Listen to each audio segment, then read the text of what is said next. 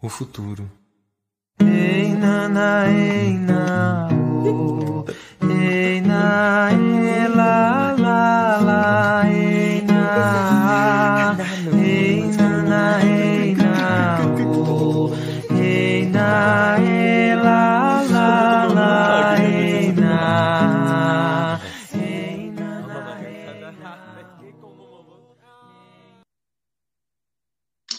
Salve, galera! Muito boa tarde para vocês. Que bom estar aqui com vocês de novo.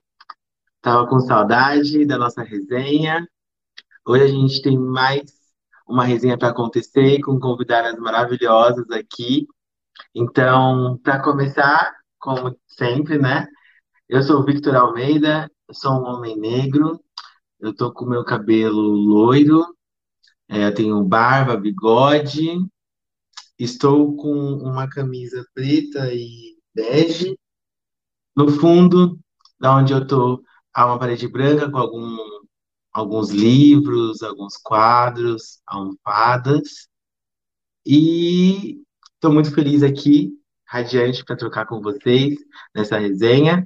Eu queria chamar aqui o pessoal do Coletivo Calcanos para colar aqui na telinha, para a gente conseguir se apresentar iniciar nossa conversa. Sejam todos bem-vindos, gente.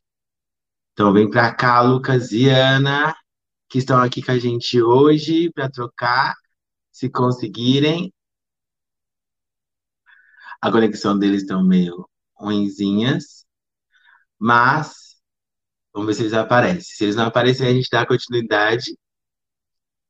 E aí eu convido aqui também para aparecer para a tela as nossas convidadas de hoje, a Zona Guevara, pode vir Gal e Didi também para se apresentar e trocar aqui com a gente. Sejam bem-vindas aqui na nossa resenha, meus amores. Boa tarde, meu povo. É um prazer estar aqui com vocês, Coletivo Calcânios. Muito, muito feliz de estar aqui. Eu sou Gal Martins, sou uma mulher negra, uma mulher gorda. Estou usando um batom azul, cabelos bem curtinhos, é, brincos também de tecidos africanos azuis, um macacão também em, com estampas coloridas entre laranja, azul e verde. Ao meu fundo, uma mandala, né, um, um tecido com uma mandala indiana também coloridas, laranja, marrom, azul, verde. E é isso. Gratidão. Boa tarde. É um prazer estar aqui com o Coletivo Calcânios nessa resenha, nessa tarde muito gostosa.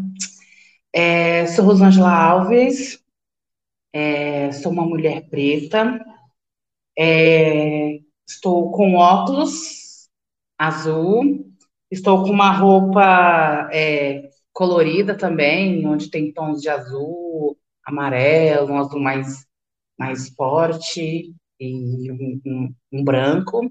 Estou ao fundo de, um, de, um, de uma parede branca. É, tenho, eu já falei, né, que tenho cabelos crespos, mais puxado pro, pro dourado, sei lá. Me aventurei aí fazer luzes. Estou me, me, me permitindo aí e vendo o que, que dá aí prazerzão de estar aqui com vocês. O prazer é todo nosso. Sim, Didi se aventurar, fazer uma doideira é sempre bom. Eu tô com o cabelo todo platinado. Do nada resolvi mudar, assim. Eu falei, vou mudar. Ah, o Lucas e a Ana voltaram. Ressurgiram. Aí, então chega pra cá, Lucas e Ana, se apresentem. Chegamos, chegamos, Brasil. Pode ir, você tem que fazer sua autodescrição. Vou fazer minha autodescrição. Eu sou Ana White. É, agora eu tô com óculos vermelho, mas vou tirar agora. Eu estou num fundo branco. Sou uma mulher preta, de cabelo curtinho.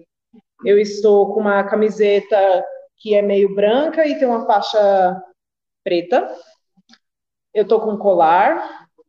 Na mão direita, eu tô com uma aliança prateada.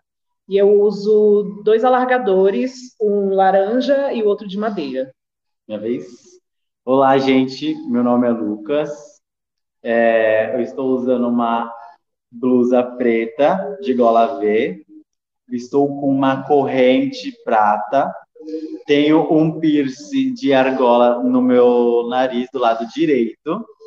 Uh, estou usando um boné hoje, porque meu cabelo estava, eu estava com um conflito com meu cabelo, então resolvi usar um boné é, da cor marrom, escrito coragem em inglês, é, com a aba para frente.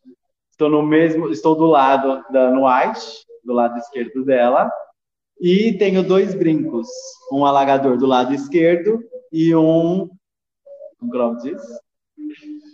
Uma argola. Uma argola do lado direito. É isso, gente.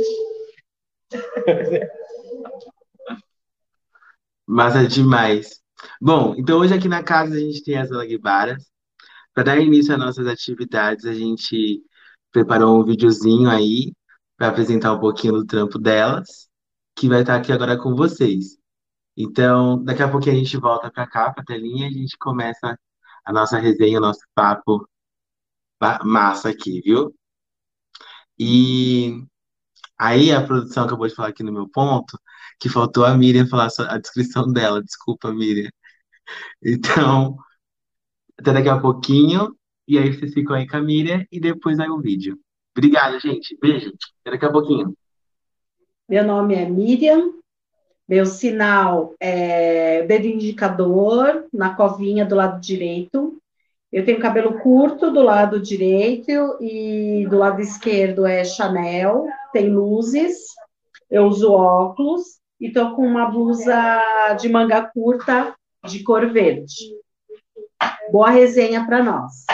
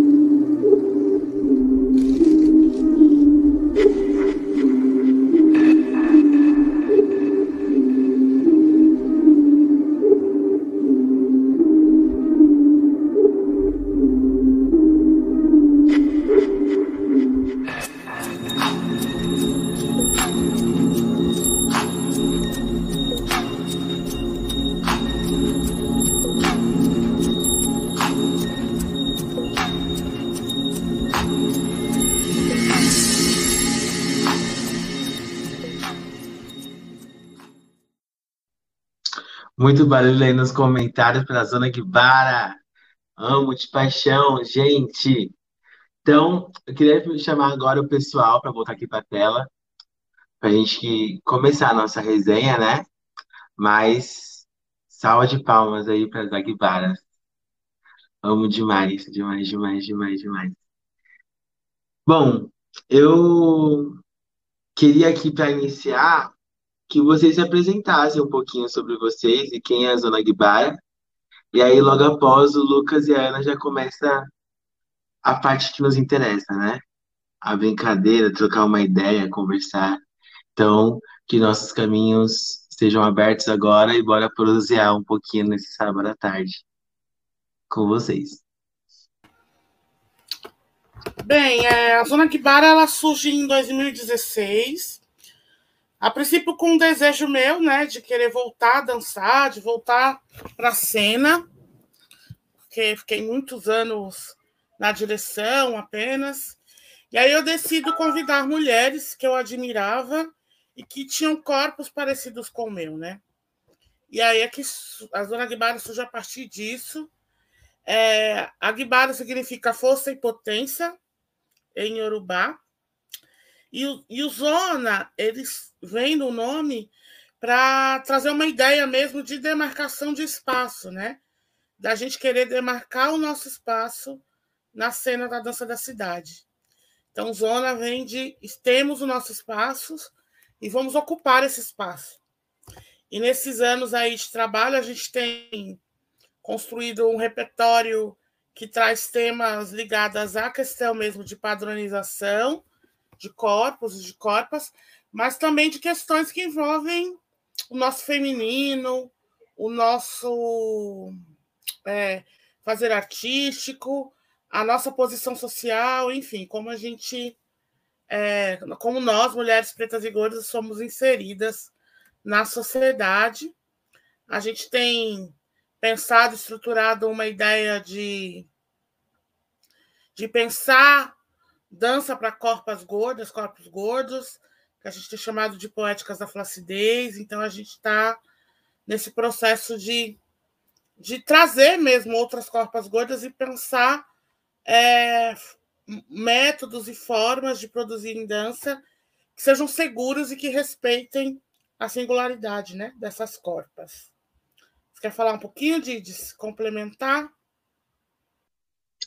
É, sim, é, eu acho que uma, uma curiosidade assim, né, que qual foi o meu, o meu contato, né, com, com, com o coletivo, né, com a coletiva, é, que eu lembro que, assim, eu conheço a Gal há bastante tempo, né, há muitos anos, e eu lembro que, assim, em várias conversas que a gente tinha, né, quando a gente se encontrava, é que ela dizia que queria, né, muito criar um coletivo é, para falar dessa, dessa flacidez. Eu lembro que ela tinha um projeto junto com, com um outro parceiro dela, é, de, de, de cena, assim, pra, da vida, né? E eu lembro que a gente sempre, quando se encontrava, a gente falava muito disso. E aí ela, uma vez ela falou assim para mim, ah, eu mandei um projeto e mandei você como preparadora.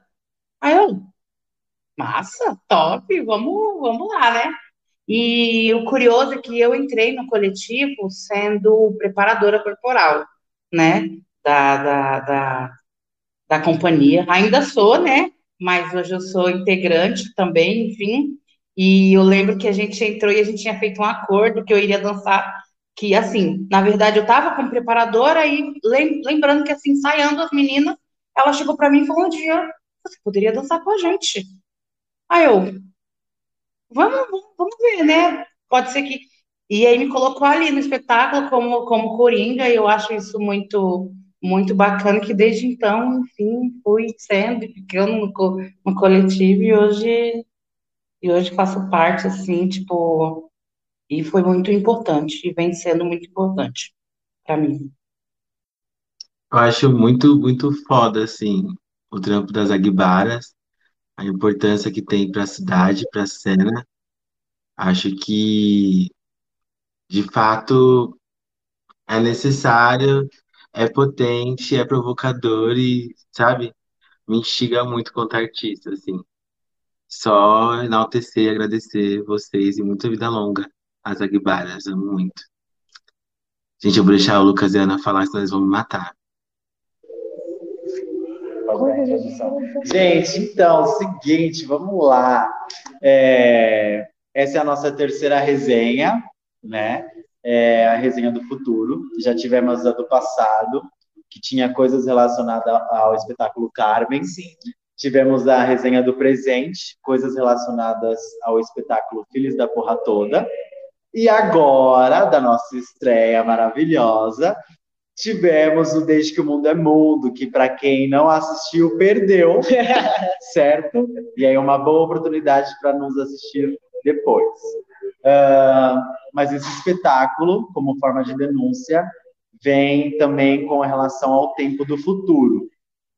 Sendo assim, para quem assistiu também, uma outra observação, a gente dança em um lugar de terra, né, com, com areia. E aí é, a gente vai pedir para a produção colocar o nosso bloco aí de quatro tipos de areia, né, quatro tonalidades, e a nossa brincadeira vai começar a partir disso. Cada quadradinho da areia é, tem, tem, um tem uma pergunta, tem um número, Daí a gente pode começar pela Gal ou pela Rosângela. Vocês que decidem, tá? Didi ou a Gal, vocês decidem quem vai começar. A ideia é escolher um número, né? Escolher essa areia. E aí, dentro dessa areia, a gente vai ter uma pergunta. E aí a brincadeira começa. Aí a gente vai trocar ideia referente a essa pergunta e tudo mais. Gente, só para dar um adentro, para a gente aqui, para mim e para o Lucas, tá tudo travado. Então a gente não está conseguindo ver vocês mas o inimigo não é forte aqui, a gente continua a transmissão, né? É, quando vocês escolherem a areia, vocês nos dizem qual é a tonalidade dela para a gente conseguir dar o segmento aqui no jogo. Tudo bem? Quem é que vai começar? Tudo bem, tudo bem. Bora, bora lá. Bora. Eu vou começar então, Didi. Bora lá. Eu, eu vou no número 4 é areia, é mais terrosa, uma cor mais marrom. Sim, uma coisa. A gente achou aqui, localizamos.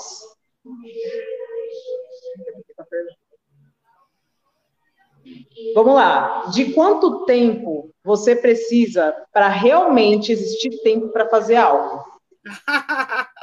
essa é babada, essa é babada. Não, gente, é muito louco isso, porque eu tô no momento em que eu não estou tendo a mínima capacidade de administrar o tempo. Uhum. Isso tem sido pauta da minha terapia, inclusive, já algumas sessões, o quanto eu me organizo em relação ao meu tempo e principalmente o quanto eu tenho é, tirado tempo é, tempo livre para me cuidar, para cuidar de questões que são mais pessoais, mais intrínsecas, sabe? Então, o tempo tem sido cada vez mais escasso, o tempo tem sido cruel comigo nesse sentido.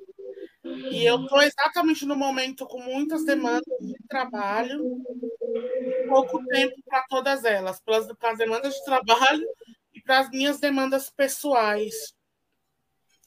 Então, o tempo, para mim, ele tem sido precioso uhum. e, ao mesmo tempo, escasso.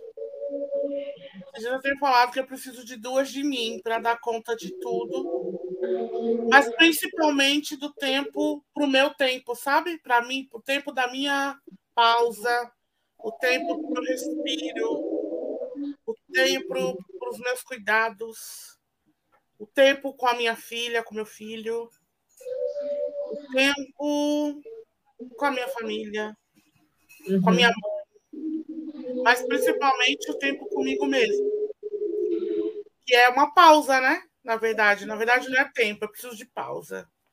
Então, acho que é um pouco isso, assim. A gente vem desse momento pós-isolamento, e é muito louco, né? Que eu também venho de um momento muito especial, né? De que eu acabei de fazer minha iniciação no candomblé, renasci para Xangô, e eu fiquei oito, oito dias, não, quase dez dias recolhida. E o meu pai falava: você pode ter certeza que logo, logo, não vai demorar muito, você vai lembrar desse tempo que você esteve aqui e, e pedindo para voltar. Porque a gente fica lá, né? Na, num, a gente que está na correria, que é um outro tempo está, né? De repente você suspende esse tempo, você dilata esse tempo dentro de um quarto de santo, sem acesso à família, sem acesso a celular, sem acesso a uma leitura, só você com você mesmo, com esse tempo dilatado. E aí você, eu, como sou muito ansiosa, eu ficava contando horas, sabe? Tempo para eu sair. E o pai falava: Ó, escuta o que eu estou dizendo, aproveita. Aproveita, porque você vai querer voltar logo. E é Sim. batata, assim. É, um, é, é batata, porque por mais que batesse a saudade da Luamin, que foi a primeira vez que eu fiquei dez dias sem falar com ela, nem por telefone. Então, para mim, foi bem difícil isso. Mas mesmo com toda essa questão de não falar com o Luamin, eu eu sinto falta, sabe? Daquele tempo suspenso. Muita falta, muita falta.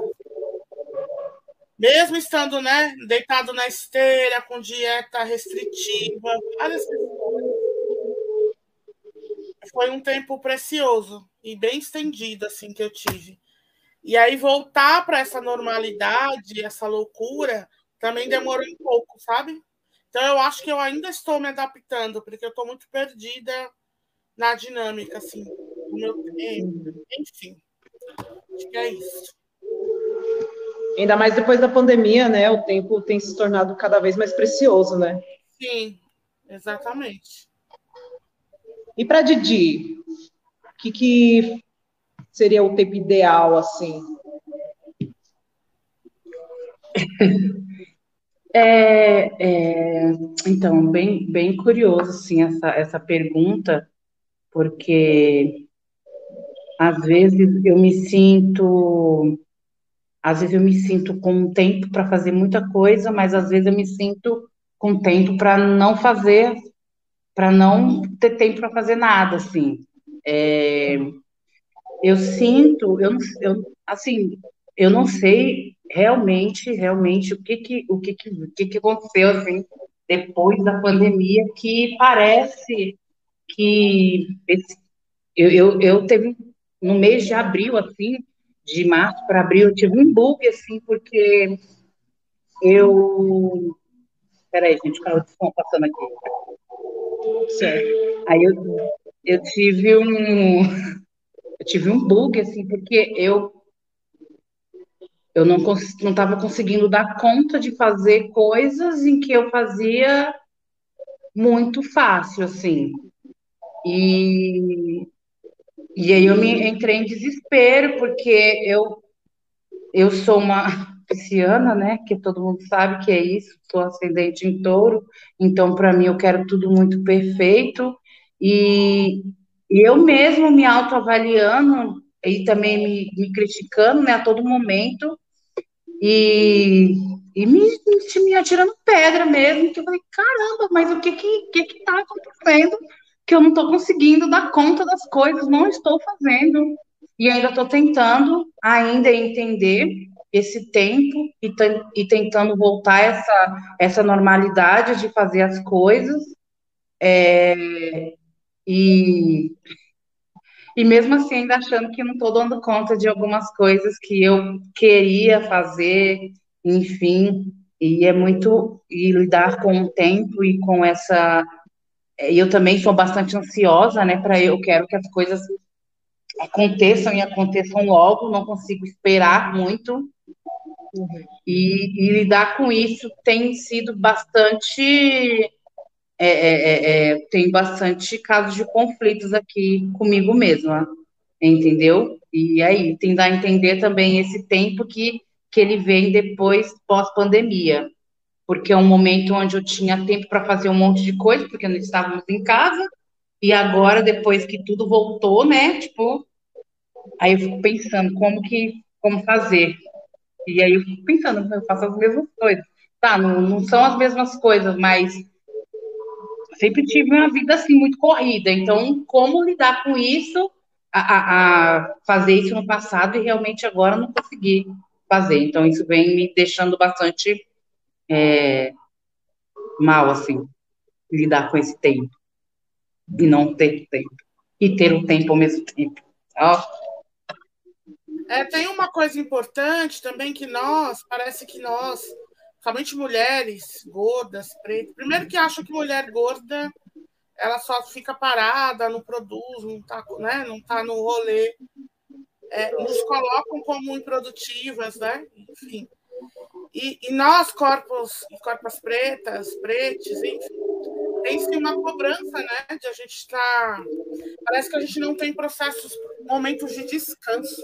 como se a gente não tivesse esse, esse direito de ter esse tempo dilatado, de ter esse tempo do nada, esse tempo do nada mesmo. Eu nem gosto desse termo ócio, mas eu acho que esse, esse- tempo do nada, a gente não tem esse direito, porque historicamente fomos, somos colocados como, como corpos que produzem é, o tempo inteiro menos conhecimento, né? Então, Mas assim, que produz a, a partir da sua fiscalidade. Então, é, eu tenho sentido bem essa pressão, assim, como se a gente não tivesse opção, né? Ah, tempo dilatado. E aí eu fico pensando que estratégias a gente pode criar para a gente poder ter esses momentos de dilatar, de dilatar o tempo, porque para nós artistas periféricos isso só só se intensifica muito, né? Tá- eu não tenho opção, às vezes eu tava, eu estava falando, nossa, todo, todo, todo um período a gente tem que correr para escrever edital, PROAC, fomento. É, vai, todos esses editais. Aí eu fico pensando, mas por que eu tenho que ficar me inscrever em tudo isso, sendo que eu não tenho certeza se vai passar? E aí eu paro e penso, é, eu não tenho outra opção. Uhum. Eu não posso me, me dar ao luxo de não me inscrever no edital. Então a gente fica Sim. muito nesse lugar, assim, do não direito a esse tempo dilatado também. Muito complicado. Tudo. Com, com relação a isso que você trouxe, Gal, é, da dilatação de tempo, essa estratégia, você conseguiria, tipo, você já pensou a respeito e já entrou em alguma conclusão de, tipo, eu acho que dessa forma funcionaria? Ou ainda não, não chegou num, num lugar específico? Não, não cheguei, Lucas. É muito difícil. A não ser se eu voltar. A única possibilidade é voltar para o Corte de Santos, que isso eu vou fazer só daqui três anos. Então, tirando isso, eu não consigo enxergar essa, essa possibilidade. Porque é isso, o tempo nos engole, essa cidade nos engole, São Paulo nos engole, né? Então, é, é isso.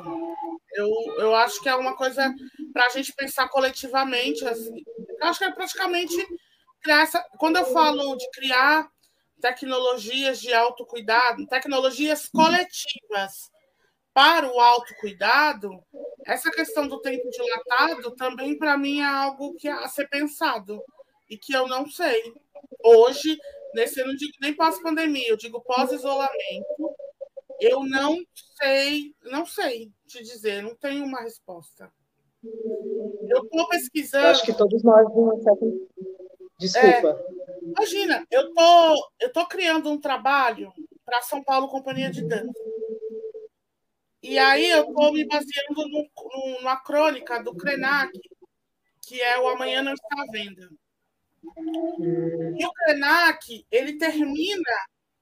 Gente, leiam. Para quem não leu, leiam. É uma crônica super curtinha, uma leitura fácil, enfim. E aí, no final, ele fala: se voltarmos à normalidade, depois né, se voltarmos à normalidade, essa é a prova concreta de que a humanidade não deu certo. E aí, eu fico pensando muito, né? Estou sendo muito provocada, porque eu estou mergulhada nesse, nessa crônica, que é isso, assim, o que, que a gente aprendeu com esse processo de isolamento da pandemia? O que a gente aprendeu com esses lutos uhum. todos que podem contribuir para a gente dilatar esse tempo? Porque a gente está voltando de novo à normalidade, né? E aí Sim. eu não consigo pensando assim, o que, que a gente aprendeu de fato? Né? Porque nós não somos os mesmos e as mesmas, isso é fato. E o que, que a gente pode mudar a partir disso? Né? Sozinhos não, não acredito que seja uma solução.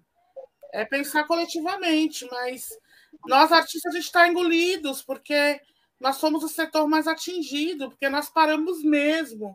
E aí agora a gente precisa voltar e a gente não pode perder essa oportunidade do retorno. Então a gente voltou para uma lógica de produção artística né, meio desenfreada, porque tem a ver com a nossa Uhum. sobrevivência, com a nossa existência. E eu, de fato, eu não sei quando a gente vai conseguir parar para olhar para isso. Não sei, de verdade. É, isso é bem louco, né? Porque realmente já faz bastante tempo que realmente não existe tempo, né, para É. fazer alguma coisa. E aí, depois da pandemia, parece que isso se multiplicou, triplicou, sabe? E é- eu, eu sinto o lance assim, até comentei uma vez com a, a nossa companheira de som, a Jess, para quem não conhece, gente, ela é maravilhosa, Sim. estava com a gente lá no Calcanas. É, esse lance de tempo, de, de que as coisas estão muito na correria, muito às pressas ultimamente, sabe? Tipo, e ao extremo. É, e um exemplo que a gente até comparou um do outro, assim, foi com relação às mensagens, sabe? Porque agora, em relação a trabalho, várias outras coisas, tipo, as pessoas mandam uma mensagem e já quer que você responda na hora, sabe? De tipo, parece que o tempo da pessoa é, é o mesmo que o nosso, e não é, Não tipo, é. o tempo da Ana é um tempo diferente do meu, sabe assim? Com relação ao trabalho, a lazer, ao cuidado, A vida, né? e, enfim, a diversas coisas, né? E aí, eu e a Jess até deu uma risada, assim, mas é um lugar meio preocupante, sabe? Porque é, o- é o lance de ser cobrado e, ao mesmo tempo, você quer se dedicar a isso, mas você não tem esse tempo na, na hora, sabe? Tipo, eu preciso, tipo, calma, espera. Essa hora é o do meu almoço, sabe assim? Tipo, eu preciso almoçar e depois eu te Uhum. respondo. E aí, esse lance da correria gera até outros conflitos, né? Porque isso até aconteceu comigo, tipo, eu não respondi a pessoa e ela começou a me ligar, sabe? Assim, aí eu fiquei tipo, meu Deus, calma, é outro tempo, sabe? É é outro processo, é outro histórico.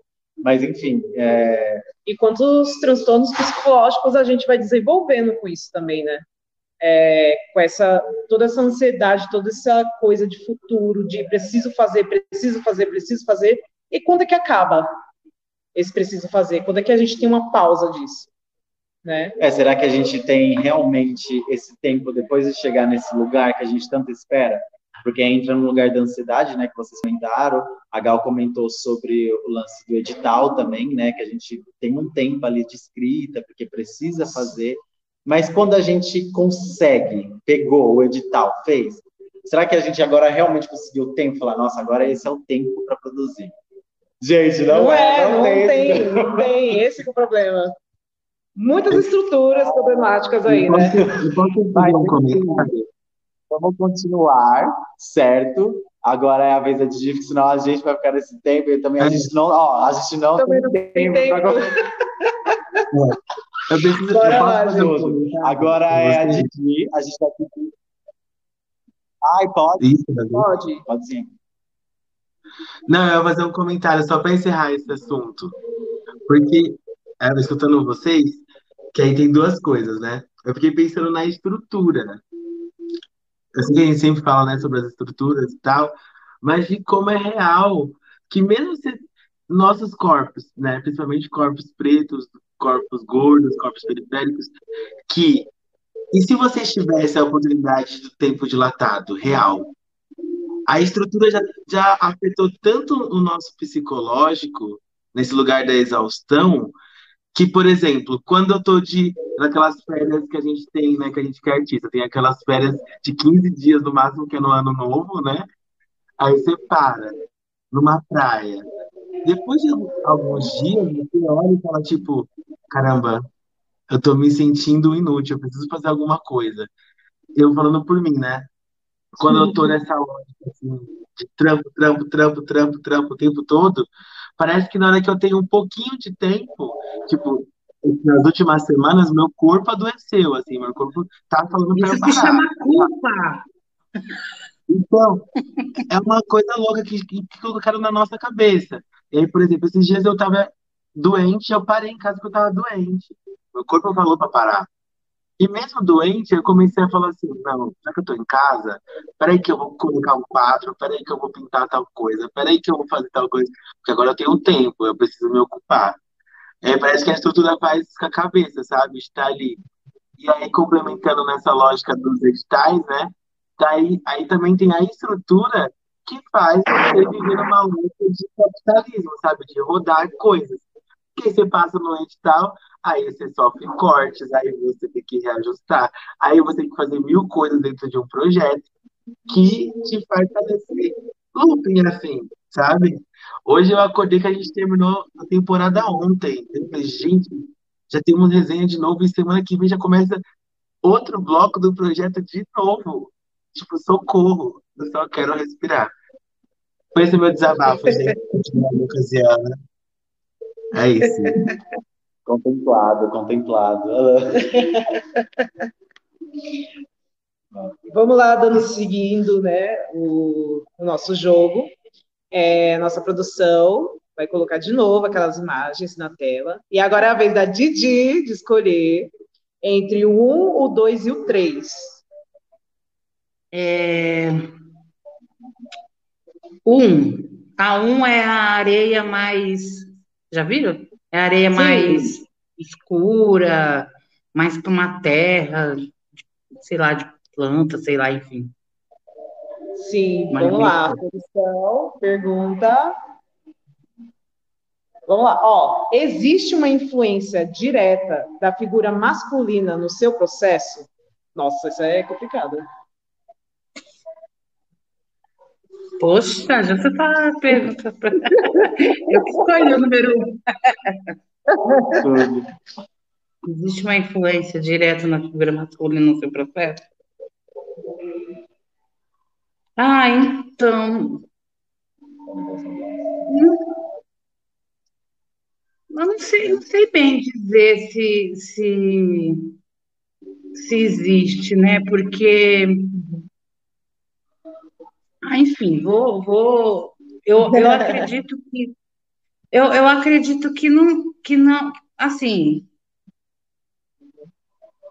é, eu vou dizer num, num- num contexto geral, assim, da minha, da minha, da minha vida, assim, né? Eu acho que não, não teve. Acho não, tenho certeza que não, não, não teve, assim, não, não, não tem, porque eu não, eu, eu acho que assim pode, podem perguntar para qualquer, para qualquer pessoa que, que me conheça, que assim, eu acho que em, em todos os sentidos que eu, se eu for falar de, de alguém, e eu sempre venho, eu sempre vou falar da, da minha mãe, vou num, é, é, é, tenho, tenho o meu pai, mas eu acho que, é, por mais que eu seja li- bastante ligada a ele, mas eu acho que eu tenho uma ligação muito forte com a, com a minha mãe, enfim, então eu acho que é, uma influência masculina, eu acredito que,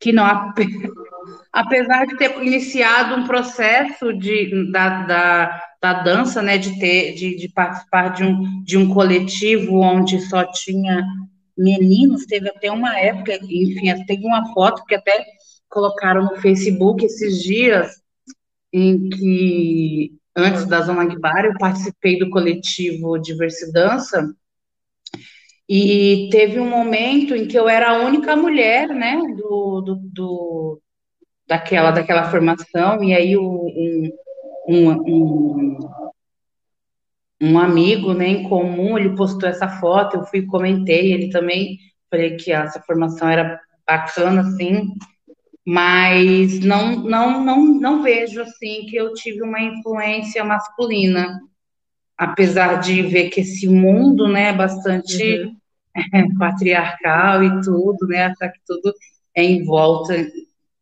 enfim, do, do homem, né? Tipo, até o.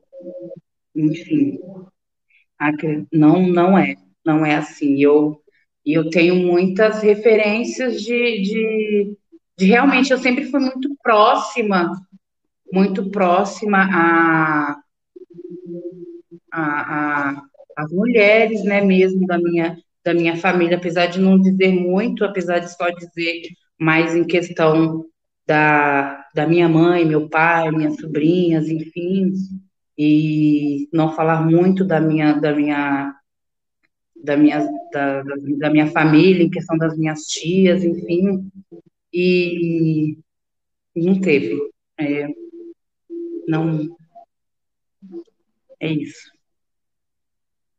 Entendo. É mais ligado na, na matriarca, né? Nesse, desse lado, assim, né? feminino Sim. também. E para Gal, Sim. Tem essa figura masculina no seu processo? É, é bem complexo, né? Eu sou mais uma das mulheres que sofreu é, ou com abandono parental, né? Assim, meu pai, eu tenho uma relação bem conflituosa com meu pai. Eu sempre fui muito apegado ao meu pai à infância, na infância, mas depois da separação dos meus pais, eu me senti completamente abandonada é, por ele mesmo tendo contato com ele, né? Assim, eu ainda sinto esse, esse lugar.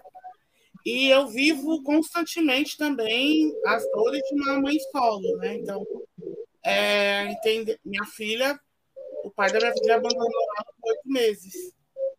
Então, é, essa ausência da figura masculina é muito forte para mim nesse sentido, né? Desse abandono parental. É, eu tenho grandes referências masculinas assim da vida. Eu digo é, referências de pensadores, né? Então eu sou, quem conhece sabe, eu amo Paulo Freire, eu amo Solano Trindade, que eu acho que são duas figuras masculinas que, que me provocam, sabe? E validam muito do que eu acredito politicamente, socialmente. Mas eu tenho, mas essa questão da, da figura feminina como referência também foi nos tirado, né, Uhum. durante muitos anos. Então eu estou descobrindo as minhas referências femininas agora. Então às vezes as pessoas perguntam assim para mim sobre referência, né? Eu tenho muita dificuldade de, de falar de referências porque eu sinto que muitas dessas refer- do que poderia ser referências foram tiradas de mim. É, e que eu estou Uhum. descobrindo agora. É, mas a, a vida, a minha vida, o meu dia a dia, ele é, ele é munido da presença feminina. O meu apoio hoje, ele é calcado, claro, na minha mãe, na Didi, que é- não é uma amiga para mim, é uma grande irmã de vida, de alma. É, a minha filha hoje é uma das figuras mais que mais me segura, me segura a minha onda. É, é uma adolescente LGBT, que, que também quer ser chamado no pronome é, masculino, não é gênero fluido, mas ela quer ser chamada pelos dois. Então eu estou aprendendo muito com ele, com ela, é, nesse lugar de, de gênero mesmo, né? Ensina muito. É, uma vez, é engraçado que lá na fábrica de cultura, eu tenho uma, uma- a, gestão da fábrica de cultura, ela, é, do Capão, onde eu trabalho, é uma gestão predominante feminina, né? Então, eu, tenho um vínculo muito forte com as mulheres que me ajudam ali a fazer a gestão. E aí, umas aprendizes do, de, de audiovisual fizeram um documentário sobre feminismo e fizeram a pergunta se eu, vivi- se eu viveria numa sociedade só, só com mulheres. E aí eu respondi que não. Porque eu acredito que a figura do homem, ela faz parte de uma estrutura social.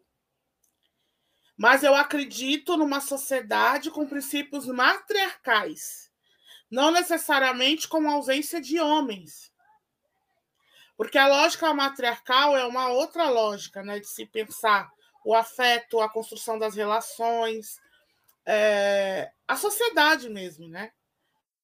Então, mas os homens eles fazem parte da estrutura social, né? Então, não me via, não me vejo numa sociedade só de mulheres.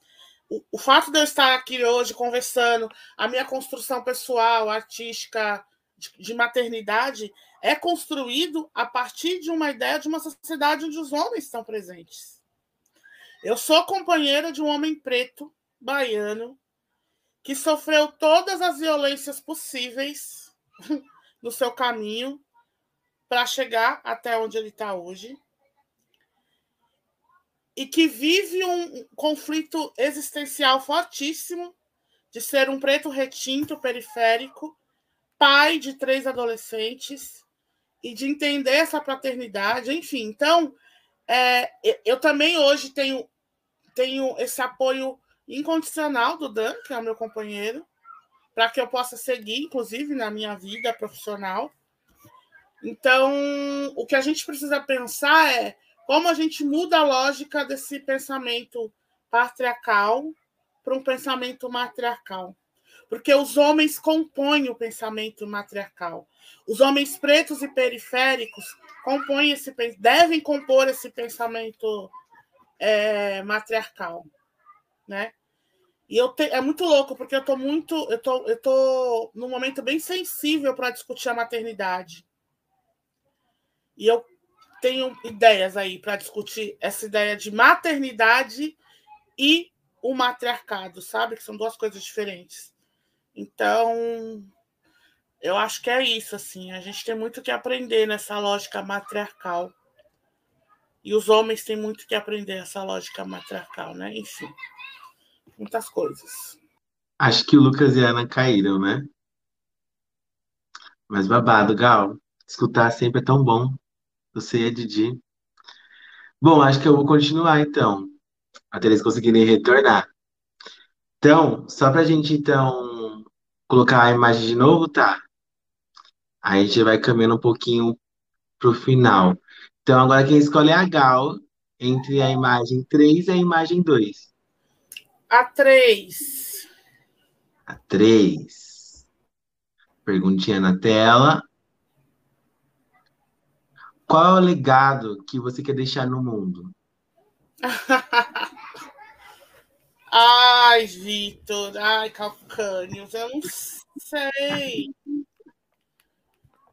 Eu tenho falado tanto disso que tá, já tá ficando meio calejado, mas eu acho que é isso. Acho que o meu legado é que eu quero deixar é, que existe, sabe? Possibilidades de existência e de afirmação do nosso ser, né? Eu tenho falado muito da insistência do ser. A gente tem que insistir em ser, sabe?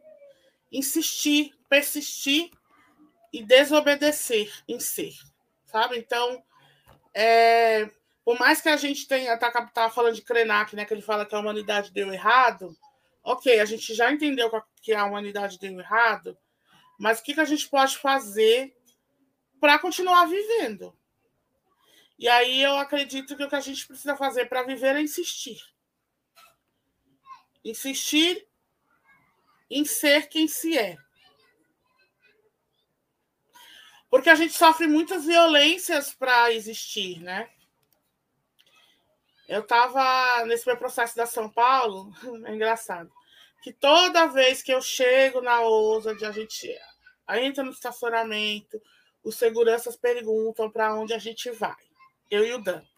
Aí eu falo, vou para São Paulo, companhia. Eles olham para nossa cara e não conseguem associar os nossos corpos a, a corpos que ocupam aquele lugar. Aí a gente tem que ficar assim, nós, sabe, numa insistência. Então, é isso, a gente, por mais é cansativo, eu sei que é. Eu sei que é cansativo o fato da gente insistir em sermos o que somos, né? em ser o que se é. Mas é só assim que a gente vai conseguir cravar a nossa essência nesse mundo, poder colocar em prática as coisas que a gente acredita, é, poder ir numa lógica contrária ao que todo que o sistema quer que a gente vá. Então, eu, eu acho que mais, o legado que eu gostaria de deixar no mundo, além do meu legado de dança, né? além do meu legado de pensar a indignação como potência, de pensar a potência do corpo gordo na cena, que essas poéticas dessas flacidez, é, elas são potentes enquanto pensar a dança, mas eu acho que o meu maior legado é essa ideia de insistir e de desobedecer. Porque o que as pessoas é, projetam para o meu corpo, para a minha corpa, é algo que eu não quero ser. Então, eu vou desobedecer esse olhar. Né? E como eu sempre falo, estar vivo é a minha maior desobediência. Então, eu vou viver nessa existência, nessa desobediência. Acho que é um pouco essa ideia de legado. Te amo, Gal, te amo, mulher, Então, mas eu acho isso muito louco, assim, Gal, porque insistir em ser, eu acho isso fenomenal. E ao mesmo tempo, quando a gente consegue essas, nessas ficções, criar nossas bolhas, né? Igual sempre é velho papo, né? Eu vivo numa bolha social. Parece que às vezes a gente realmente vive nessa lógica, né? Então, por exemplo, a gente estar junto na Santa Croma, enfim. É uma outra lógica de relação do que está acontecendo no mundo, sabe? E às vezes parece que a gente esquece, mas também é muito bom conseguir respirar dentro das nossas bolhas, sabe? Porque a gente, nessa última semana também, com o SESC também, instituições, enfim, muitas coisas que para mim fazia um tempinho que não acontecia, sabe? Que você olha e fala, tipo, nossa, acho que eu tinha me acostumado com a bolha social dessas relações racistas, LGBTfóbicas, gordofóbicas, estava em outro lugar, sabe? E que é foda, né? Que parece que, tipo, não, volta. Volta, te traz. E aí entra essa lógica que tá falando, vamos insistir em ser. Vamos insistir em ser desobediente, sabe? Amei o que você falou. Didi, você quer também responder essa pergunta, seu legado? Acho que agora também o Lucas e a Ana voltaram. Vocês estão escutando a gente, É. Lucas e Ana? Então, eu fico pensando, fico pensando assim, o que que eu digo, né? Depois do que a Gal disse, tudo isso aí, né? É porque é tudo que a gente, é tudo que a gente conversa no nosso dia a dia, no nosso, no nosso, no nosso ensaio, e tudo que nos, que nos atravessa assim no, diariamente, né? Que é você, tipo, é, estar, né, ser desobediente o tempo todo. Eu, assim, eu venho numa, numa, num pensamento, eu não digo num pensamento, mas assim, numa, numa, in, ai, também não vou dizer intolerância, porque é tão ruim, mas é, de, ah, uma não aceitação, assim, de algumas, de algumas falas que que contrapõe o que eu venho, o que eu venho é, é, é, é, entendendo e o que eu venho falando bastante, né? O que a gente vem falando. Eu, eu além de ser, né, educador, além de ser, né, é, é, artista, eu sou, eu sou professora e eu venho trabalhando numa, numa numa institu instituição assim que a todo momento eu nunca tive tanta tantos momentos assim, sabe, de, de falas de falas é, racistas, falas gordofóbicas e isso vem me isso vem mexendo bastante comigo, né? Isso vem me trazendo assim a todo momento. Eu tenho eu tenho, tenho um amigo que esse dia eu estava falando, conversando com ele que eu fui que eu fui num rolê, num pagode e aí, tipo, no meio do negócio, eu vim embora. Eu vim embora, assim. Eu falei assim: não, meu, eu vou, vou embora. Eu vou embora. E aí, eu tava comentando com ele. Ele falou assim: mas por que você foi embora no meio do negócio? Eu falei: meu, porque não tinha, não tinha gente preta. Não tinha gente preta no rolê. Eu fiquei, assim, extremamente irritada. Irritada porque não tinha gente preta. Tinha, tinha um, um casal lá sendo super. É, é, é, fazendo chacota com uma mana. É, é, é, lá e eu fiquei assim extremamente irritada, quase que arrumei briga, né? No, no, no, no rolê, assim, eu falei, não, gente, vou embora. Vou embora. Ele falou, tá muito militante, né, garota? Eu falei assim, não, não sei, porque então eu acho que o que eu o que eu, o que eu quero, eu acho trazer para o mundo, é, principalmente para porque assim, eu vivo, eu, eu sinto que eu vivo. Nossa, é bem, bem sério isso que eu vou dizer agora, né? Mas eu sinto, às vezes, às vezes eu sinto que eu vivo num, em, em um dos paralelos, assim, que é onde eu estou, né? Com, com, com, com ser artista, com pessoas, né? Que, que dialogo muito com o que eu penso, mas aí também, ao mesmo tempo, eu vivo num mundo em que as pessoas. Eu trabalho com educação e ainda vê pessoas que são da educação que é, é, minimamente eu acho que quando a gente, quando a gente entra, né, na, eu, a gente pensa muito, educação é que vai salvar o mundo, né? Mas quando a gente vê é, é, educadores, professores tendo certas é, atitudes de, de, de, racismo, de gordofobia, ensinando uma criança a ser, a ser gordofóbica com, a, com as falas, aí eu fico pensando, meu, que, sabe? Aí eu fico pensando assim, eu estou num mundo paralelo, assim. Aí eu, eu, eu acredito eu que eu quero muito é, mudar isso. É, isso que é bem, é bem difícil isso, né, dizer, né, eu quero mudar, né, mas eu quero, tipo, a todo momento eu fico lá, é, isso, isso vem sendo bastante cansativo para mim. Eu acho que isso também acho que vem demandando uma energia muito pesada assim para mim, porque a todo momento eu tenho que ficar falando para as pessoas, conversando, meio que, né, tipo ensinando, não é isso, é aquilo. A todo momento as pessoas vêm falar comigo e falam assim, nossa, hum, tem algumas que falam, não, obrigada pela sua pelo, pelo que você me mostrou hoje, isso e aquilo, sabe? Isso então, não sei, eu acho que é, é isso, né? Ser, ser desobediente a todo momento e, e acho que esse é o meu, meu legado. E, ó, vou falar com o Calcães aqui agora, viu? Que ia ser uma resenha, uma conversinha, um papinho assim, tá muito perguntas aí, viu? Tá muito. Ó, já fiquei pensando assim, meu legado, cara, porque já me perguntaram isso pra mim, sabe? Eu não e eu travei, assim, eu não soube responder, não soube dizer mesmo. que é bem, é bem, bem complexo. Tá, eu vou continuar. Então, acho que a gente está com a última pergunta de hoje. Quem responde primeiro é a Didi. Então, Tainá, você coloca a imagem final só para ela ver? Então, sobrou a dois, Didi, para você. A dois, né? Isso, Bora vamos lá. ver a pergunta. que medo. Didi, o que, você... o que você gostaria que o vento não levasse para o seu futuro? Não, gente, a minha idade que ficar assim.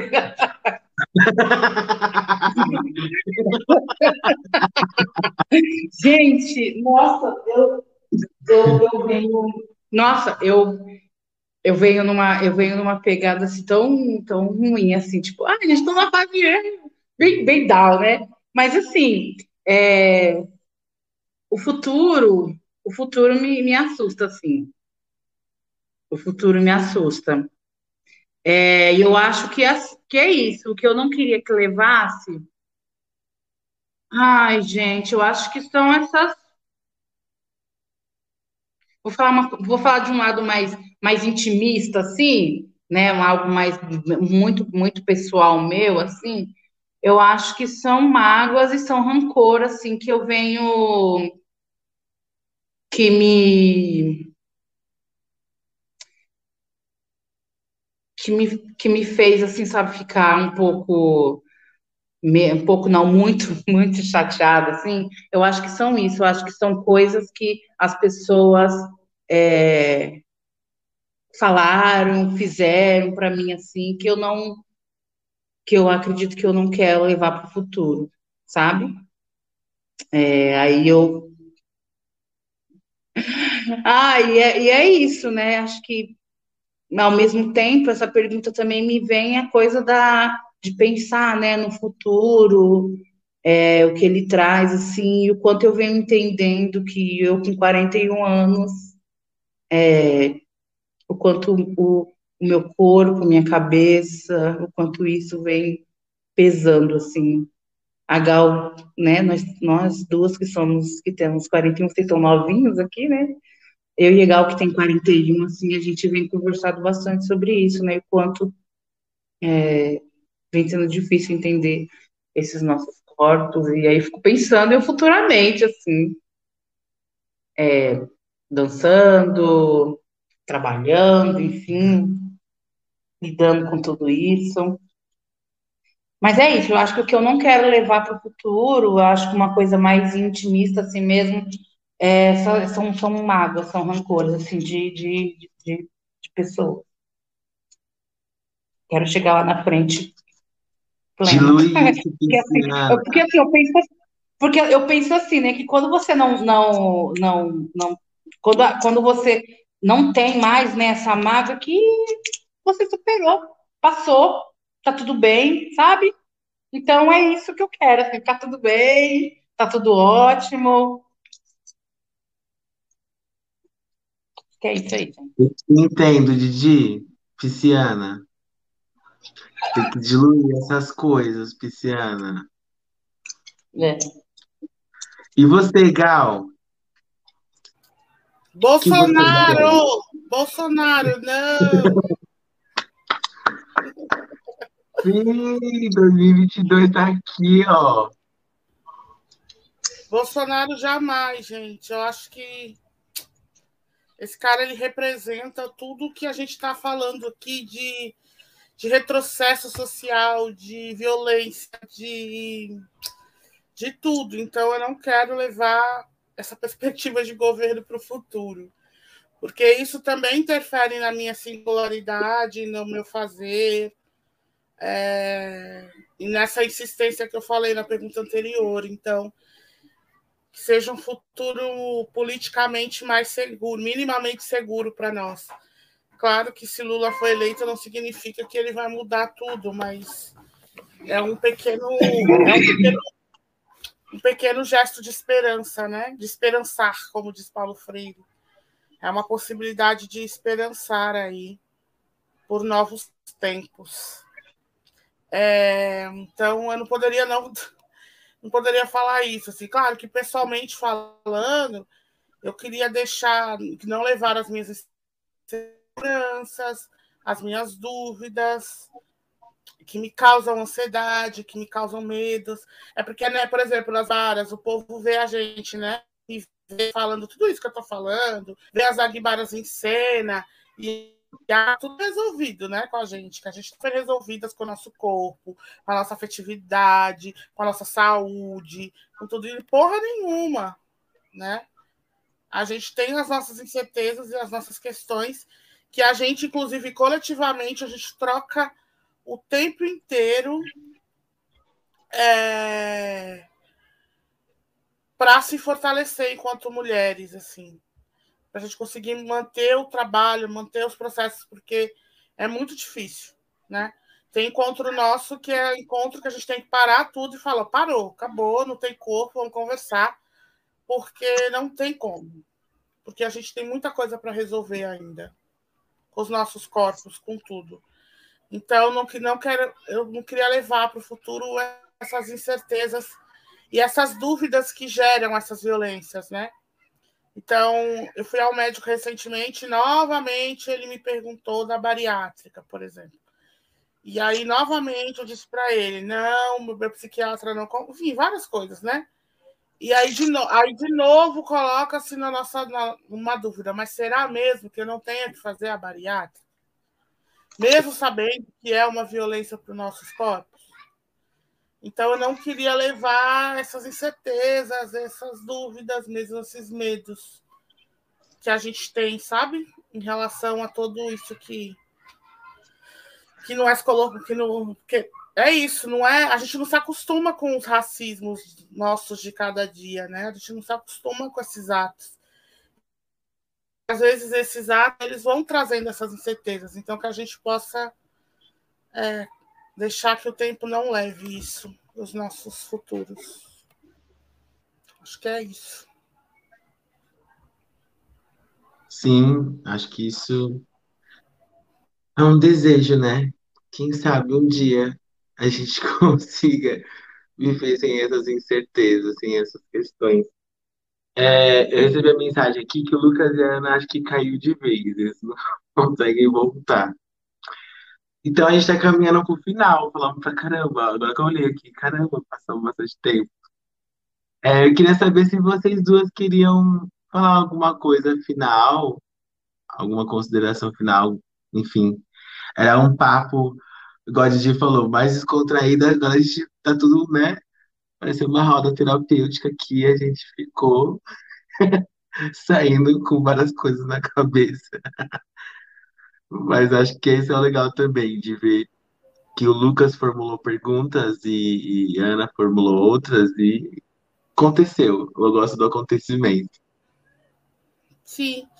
Não, é mais agradecer mesmo ao Cocânios, dizer que a Zona Guibara admira muito o trabalho de vocês.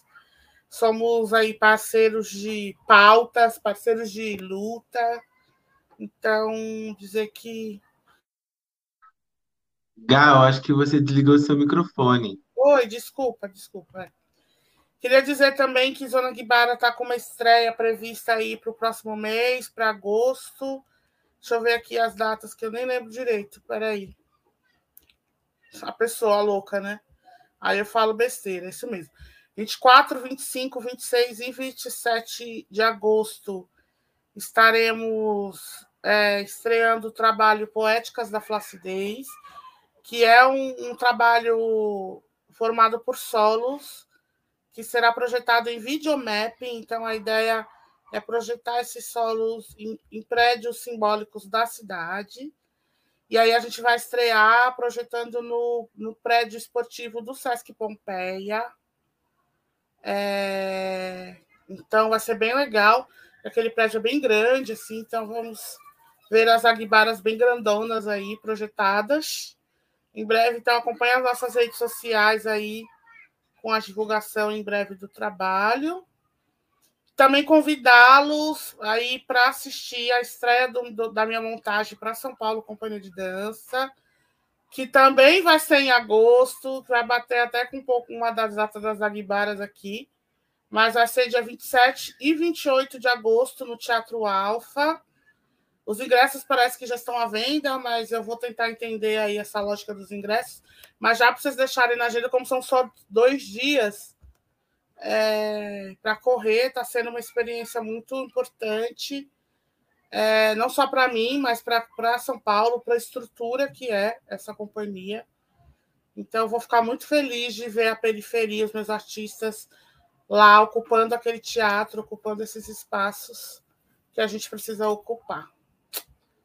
O trabalho se chama, esqueci, o trabalho se chama Ibi, que é, que é terra em Tupi-Guarani, então, Ibi, da natureza ao caos. Então, espero vocês lá. Obrigado. Opa, opa, opa, opa, opa. Quero ver, quero ver, quero ver esse trabalho. Didi, quer falar alguma coisa, meu amor?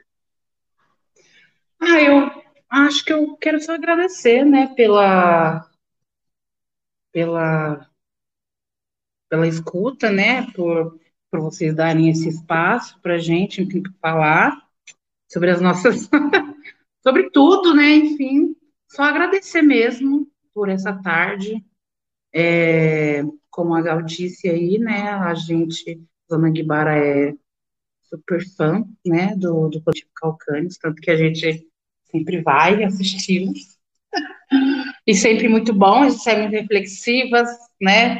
Sobre o trabalho e e é isso, admiro muito vocês e gratidão por tudo. Igual já disse lá na nossa agenda, né? Então, é isso. Falando que a Zagbara estará lá em peso, né? No dia, no dia 27, não, porque nós estaremos é, é, lá na estreia, no nosso último dia, né? Mas no dia 28 a gente vai estar lá, belas, rainhas, assistindo, e vai ser muito bom. Eu que agradeço, Didi. Gente, vocês são maravilhosas. Foi muito bom escutar vocês. Acho que sempre vou dizer que o trampo das Aguibaras é necessário para a cidade, tensiona a cidade, provoca a cidade. Acho que é, igual a Gal falou, né? Essa existência de ser. Acho que as Aguibaras cumprem seu papel com grande excelência, assim. Sou apaixonado por vocês, pelo trampo de vocês. Estou ansioso para ver esse novo trampo real. Então, estarei lá no Pompeia com vocês. Pode anotar meu nome aí. na listinha dos convidados, a louca, já tô aqui eu tô pedindo. Acho que é isso, e eu tô muito feliz de encerrar essa resenha aqui com vocês. É, a ideia da resenha é de acontecer aqui nas nossas casas, aqui no nosso bairro, uma troca mesmo de resenha, só que pelo momento pandêmico que ainda estamos vivendo, a gente está fazendo aqui de forma online. É, essa ação acontece desde 2020, ainda não aconteceu no formato presencial, então acho que no momento que a gente conseguir sair dessa lógica doida que estamos vivendo, né, dessa crise sanitária constante, quem sabe um dia a gente consegue fazer essa ação na forma presencial. E aí acho que vai ser aquele sambão de dia com muita gente, muita gente preta daqui, tá? Porque os pagodão aqui na minha laje é lotado de gente preta. A gente vai curtir pra cacete. Então, obrigado por vocês. Estou muito feliz de encerrar esse ciclo. Então, tô aqui também agradecendo a equipe do coletivo Calcânios, Agradecer a Miriam. Miriam, desculpa por todas as vezes que a gente ficou falando rápido e você na interpretação. Agradecer a todo mundo que está aqui no bate-papo, vi várias pessoas muito legais aqui. E ô, amiga, saudade, aparece em casa. E agradecer ao coletivo Calcânias em si, que está aqui acreditando sempre nas nossas ideias, nas minhas ideias doidas, e me acompanhando. E a gente acabou de encerrar um ciclo do nosso projeto, com essa estreia do Desde que o Mundo é Mundo, e concluindo aqui com as Aguibaras, esse papo sobre o tempo. Então, que a gente consiga aí projetar novos tempos para nós, né, em outras perspectivas. E axé, gente. Obrigado, um cheiro, um ótimo final de semana para vocês e até a próxima. Tchau, tchau, tchau, tchau. Beijo! Beijo. Tchau.